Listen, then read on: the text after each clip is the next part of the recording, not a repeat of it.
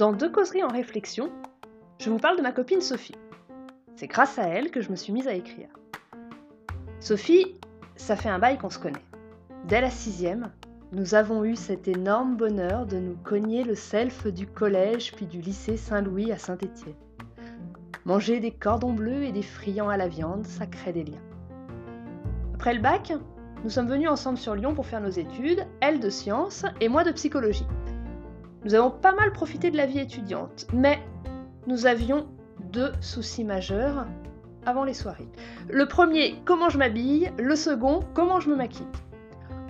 Autant vous dire que pour résoudre ces problématiques aux enjeux bien plus grands que n'importe quel épisode du conflit israélo-palestinien, H&M et Sephora nous ont été d'une grande aide. Si vous saviez le nombre de tops et de mascaras à deux balles qu'on a pu s'acheter.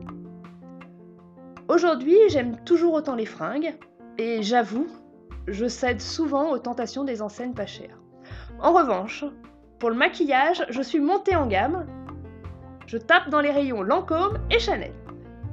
Mais euh, soyons très clairs, ce n'est pas l'augmentation de mon pouvoir d'achat qui m'a fait changer de gamme. Si aujourd'hui je me mets sur la face pour plus de 150 euros de fond de teint et autres mascaras et pour plus de 70 balles de crème en tout genre, c'est juste que les ravages du temps sont tels qu'il me faut absolument des produits efficaces. Et si par malheur, un jour, je ne pouvais plus me les financer, je serais prête à faire des emprunts sur plusieurs générations pour ne pas ressembler à un vieux pruneau desséché. D'ailleurs, Sophie est entièrement d'accord avec moi. La lutte contre les cernes, les rides et les taches brunes ne doit jamais cesser. Au fil du temps, nous savons qu'elles feront tout pour s'installer de plus en plus profondément.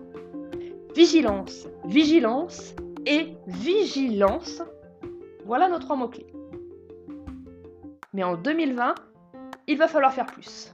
Nos efforts devront s'intensifier. Elle et moi, en 2020, nous allons fêter nos 40 ans. Nous allons donc passer un cap. Ce n'est plus uniquement de nos jolis minois dont il va falloir prendre soin, mais de l'ensemble de notre corps. Passé cet âge, nous nous attendons au pire.